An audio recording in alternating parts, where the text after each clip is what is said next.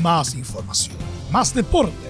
Estadio en Portales ya está en el aire con su edición matinal. La primera de Chile, uniendo al país de norte a sur.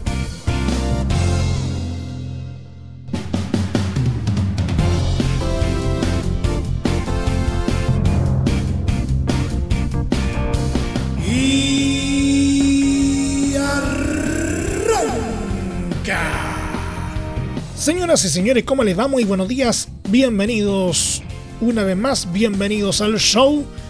Día miércoles, mitad de semana. Y tanto la Copa América como la Euro 2020 están eh, llegando casi a su término. Queda poco o nada para que sencillamente terminen de escribir otro capítulo de su propia historia y vaya de qué forma. Les vamos a estar contando en qué terminaron los eh, partidos correspondientes eh, el día de ayer, que por Dios que estuvieron de infarto. También tenemos algunas eh, noticias referentes al campeonato nacional. Los clubes nacionales todavía están dando que dar algunos movimientos. Y también tenemos algunas notitas de nuestro polideportivo. Así que no se lo pueden perder.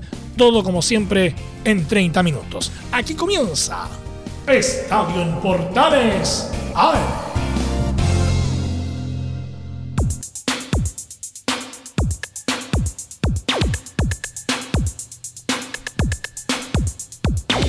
Desde el máster central de la Primera de Chile, uniendo al país de norte a sur, les saluda Emilio Freixas. Como siempre, un placer acompañarles en este horario. En una emocionante definición a penales, tras el empate 1 a 1 en los 90 minutos, Argentina eliminó a Colombia con un gigante arquero Emiliano Martínez que brilló atajando tres tiros desde los 12 pasos y tras imponerse en la tanda por 3 a 2, jugará la final de la Copa América 2021 ante Brasil. La albiceleste golpeó de entrada. Lautaro Martínez recibió un pase de Lionel Messi dentro del área y ejecutó con clase para dejar las cosas 1-0 en el estadio Mané Garrincha de Brasilia. De ahí en más, los pupilos de Reinaldo Rueda comenzaron a crecer en el partido y estuvieron muy cerca del empate en varios momentos del primer tiempo. La igualdad, eso sí, llegó recién en el segundo lapso, por medio de Luis Fernando Díaz, que a los 60 aprovechó una desconcentración en la defensa trasandina y marcó un golazo. La conquista envalentonó a Argentina que tuvo un nuevo aire con los ingresos Ángel Di María y Leandro Paredes, aunque no fue suficiente para evitar los penales. En la definición de los 12 pasos, el que se agigantó fue Emiliano Martínez. El arquero argentino atajó tres de los cinco penales que le tiraron y logró darle el triunfo por 3 a 2 a los trasandinos en los penales. Ahora Argentina jugará la tercera final de su historia ante Brasil en Copa América, tras 1936, 2004 y 2007, en un encuentro que paralizará al continente el próximo sábado a las 20 horas.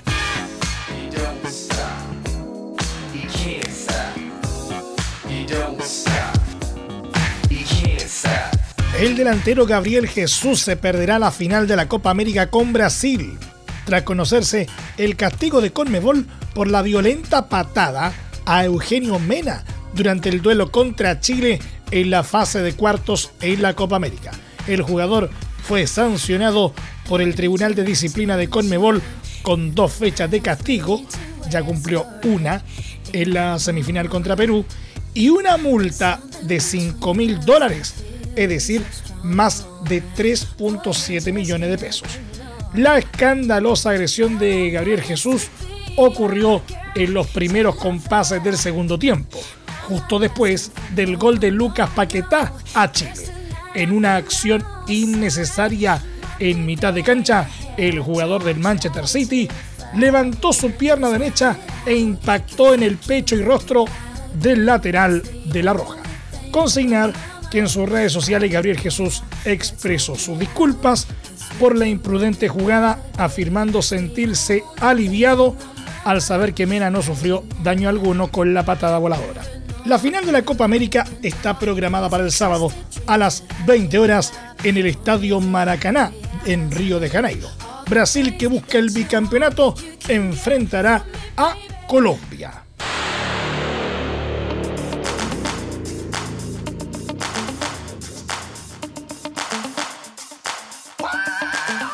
El argentino Javier Castrilli, experimentado ex árbitro FIFA y recordado como el juez de hierro, refutó las críticas de Neymar contra el chileno Roberto Tobar por su rol en la semifinal entre Brasil y Perú en Copa América, señalando que el juez nacional actualmente es el mejor referee de Sudamérica. Roberto Topar es lejos el mejor árbitro de Sudamérica y aparte viene precedido de una fama en donde su trato con los jugadores es especialmente cordial y afable, argumentó Castrilli en TNT Sports. Las palabras de Castrilli llegan luego que Neymar expresara su molestia contra el arbitraje de Tobar, acusándolo de arrogante. Finalmente, Castrilli también envió un mensaje al astro brasileño para que deje de simular le recomendaría al señor Neymar que deje de simular y sobreactuar y que se dedique a crear la magia que solo él puede crear, en lugar de meter la cuchara donde no debe, sentenció.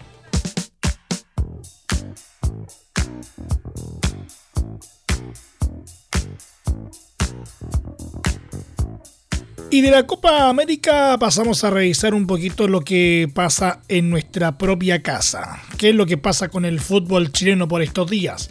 Tras la partida de Rafael Dudamel, los nuevos dueños de la Universidad de Chile se habían puesto la tarea de encontrar un técnico de calidad para comandar el proyecto de Azul Azul.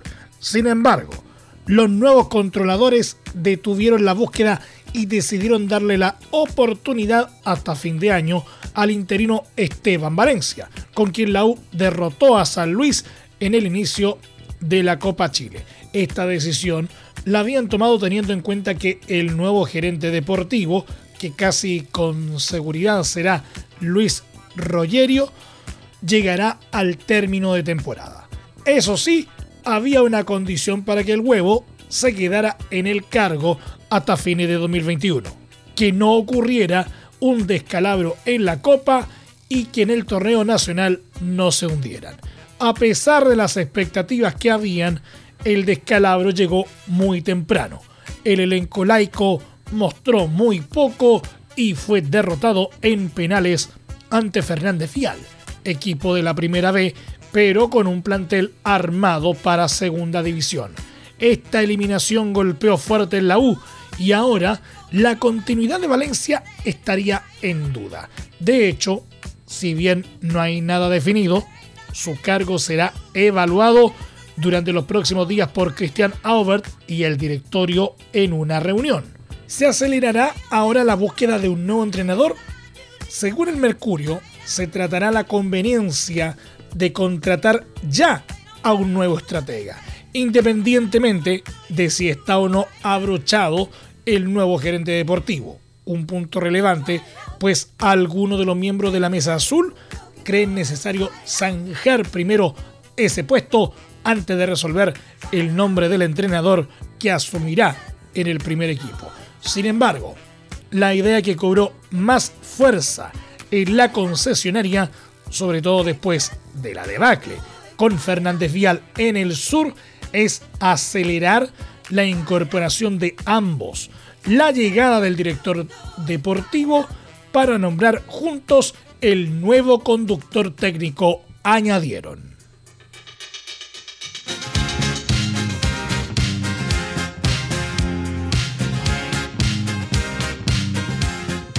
Saludamos a esta hora a los amigos que nos escuchan como siempre a través eh, de la señal de Radio Portales de Valparaíso en el 840 AM y 89.5 FM. Santiago Wanderers informó este martes que su nuevo DT es Emiliano Astorga, quien sucede en el cargo a Víctor Rivero. El entrenador fue destacado por la tienda porteña como el que ha conseguido un mejor rendimiento en primera división de los últimos años. Asumirá la tarea de dar continuidad a la intertemporada y enfrentar los desafíos deportivos de cara al segundo semestre. Astorga trabajará junto al preparador físico Juan Diego Elena, el ayudante técnico Diego Silva y el preparador de arqueros Eduardo Fornier.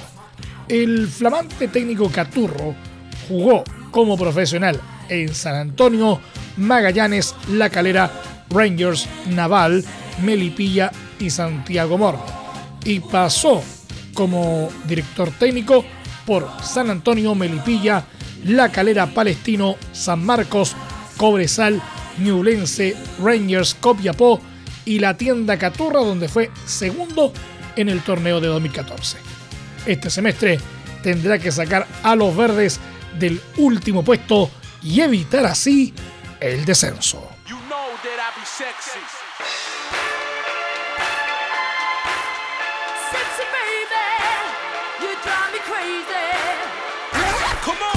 Unión Española anunció este martes que el joven delantero Vicente Conelli firmó su primer contrato con el cuadro de Colonia, club al que estará ligado hasta 2024.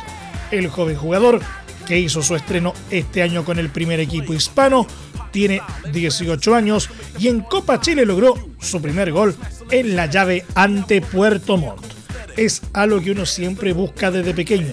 Quiero aprovechar esto, que es un impulso muy grande en mi carrera que recién está comenzando.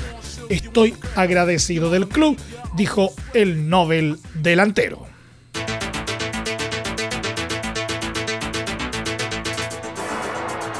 Y nos vamos a revisar un poco ahora lo que pasó con la Euro 2020. La selección de Italia avanzó al partido decisivo de la Eurocopa 2020 luego que eliminó a España en la tanda desde los 12 pasos, tras igualar 1 a 1 en el compromiso. La Azzurra aprovechó una eficiente faena en los penales y sacó réditos de una pésima ejecución de Álvaro Morata para asegurar su paso a la final de este domingo en Wembley, mismo recinto en que jugó ante el equipo de Luis Enrique.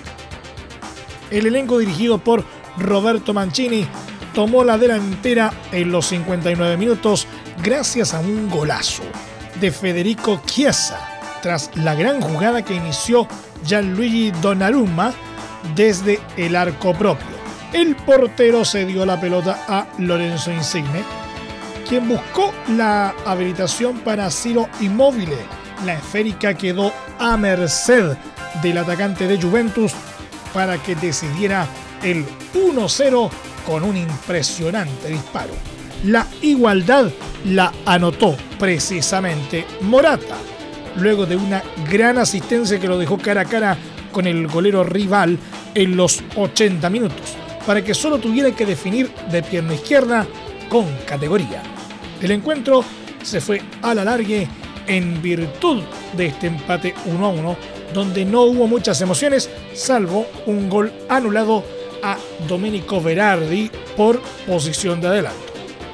En los penales fallaron para España Dani Olmo y Álvaro Morata, el primer y cuarto penal respectivamente, mientras que para Italia falló el primero Manuel Locatelli y luego anotaron Andrea Pelotti, Leonardo Bonucci, Federico Bernardeschi y Giorgi. En los ibéricos fueron eficaces Gerard Moreno y Thiago Alcántara, aunque sus conquistas no bastaron para mantener al equipo con vida. Ahora Italia espera por Dinamarca o Inglaterra para definir al campeón de la Eurocopa el domingo en el estadio de Wembley.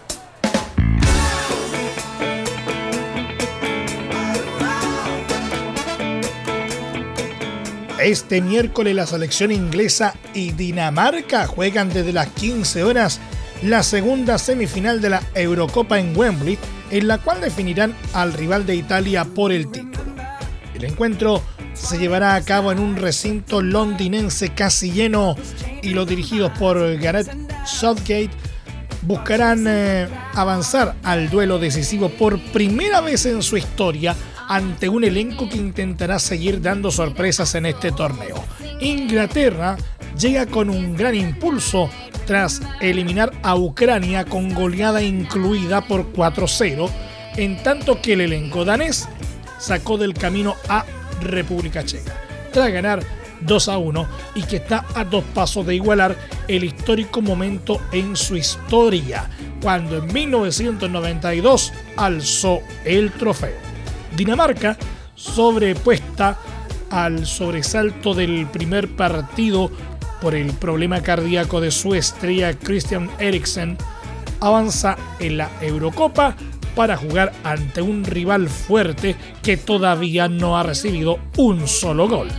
Para este cotejo, el DT Casper Hillman dispondrá de Casper Schmeichel, Jens Stryger Larsen, Andreas Christensen, Simon Jair, Yannick Westergaard, Joaquim Maele, Pierre-Emil Holberg, Thomas Delaney, Mikkel Damsgaard, Joseph Paulsen y Martin eh, Brightwhite.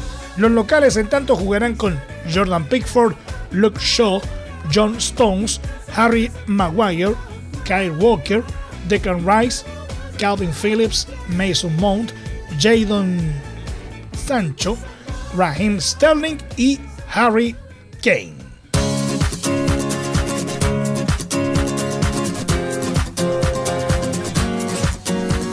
Y de la Euro nos vamos con una noticia mundialista. La Federación Canadiense de Fútbol informó a la FIFA la decisión de la ciudad de Montreal de retirarse del proceso de selección de sedes para el Mundial 2020.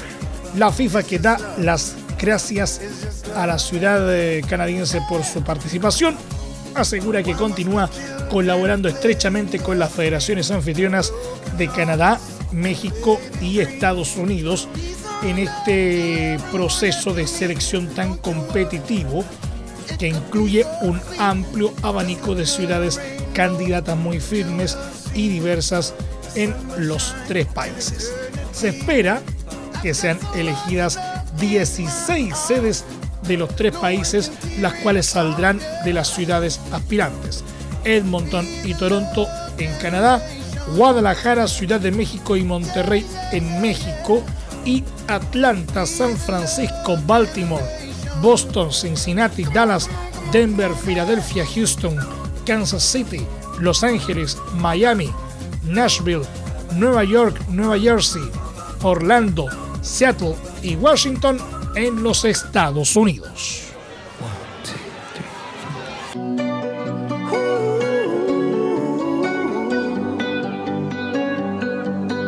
Y para terminar, un par de noticias de nuestro querido polideporte. El tenista chileno Nicolás Jarry, 309 de la ATP, logró uno de los triunfos más destacados desde que volvió al circuito al vencer este martes al brasileño Thiago Monteiro, número 81, en la primera ronda del Challenger de Salzburgo en Austria. El ex número uno de Chile debió bregar por 3 horas y 20 minutos para finalmente imponerse ante el primer cabeza de serie del torneo en una dura batalla por 6-7, 7-6 y 7-6. Para Jerry implica un triunfo también clave en el ranking, dado que gracias a lo logrado ahora, tras haber salido de la quali, le permitirá seguramente volver a meterse entre los 300 mejores del mundo. El Nacional ahora se verá las caras ante el alemán Peter Heller, número 428, ante quien no registra duelos anteriores.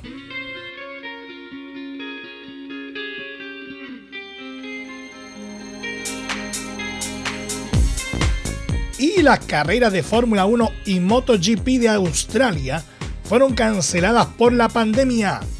Según anunciaron este martes los organizadores de los eventos. El Gran Premio de Australia de Fórmula 1, previsto para el 21 de noviembre, no se disputará este año y las carreras del Mundial de Motociclismo, que se iban a disputar el 24 de octubre, fueron canceladas por segundo año consecutivo. Las restricciones sanitarias impuestas por el gobierno australiano a los viajeros han llevado a los organizadores a cancelar las dos competiciones. Todas las personas que llegan a Australia procedentes del extranjero tienen la obligación de guardar una cuarentena de 14 días. La medida constituye una grave complicación para las escuderías ya que el Gran Premio Australiano de Fórmula 1 estaba previsto para dos semanas después del Gran Premio de Brasil y el de motos debía disputarse 15 días después del de Tailandia. La carrera de Fórmula 1 en el circuito Albert Park de Melbourne, que suele abrir la temporada en el mes de marzo, ya había sido retrasada a noviembre. Aunque resulta decepcionante no correr en Australia este año, confiamos en tener una temporada de 23 carreras en 2021. Tenemos varias opciones alternativas para la plaza que deja vacante. Vamos a trabajar en los detalles de estas opciones en las próximas semanas y daremos información una vez que las negociaciones concluyan, explica el comunicado.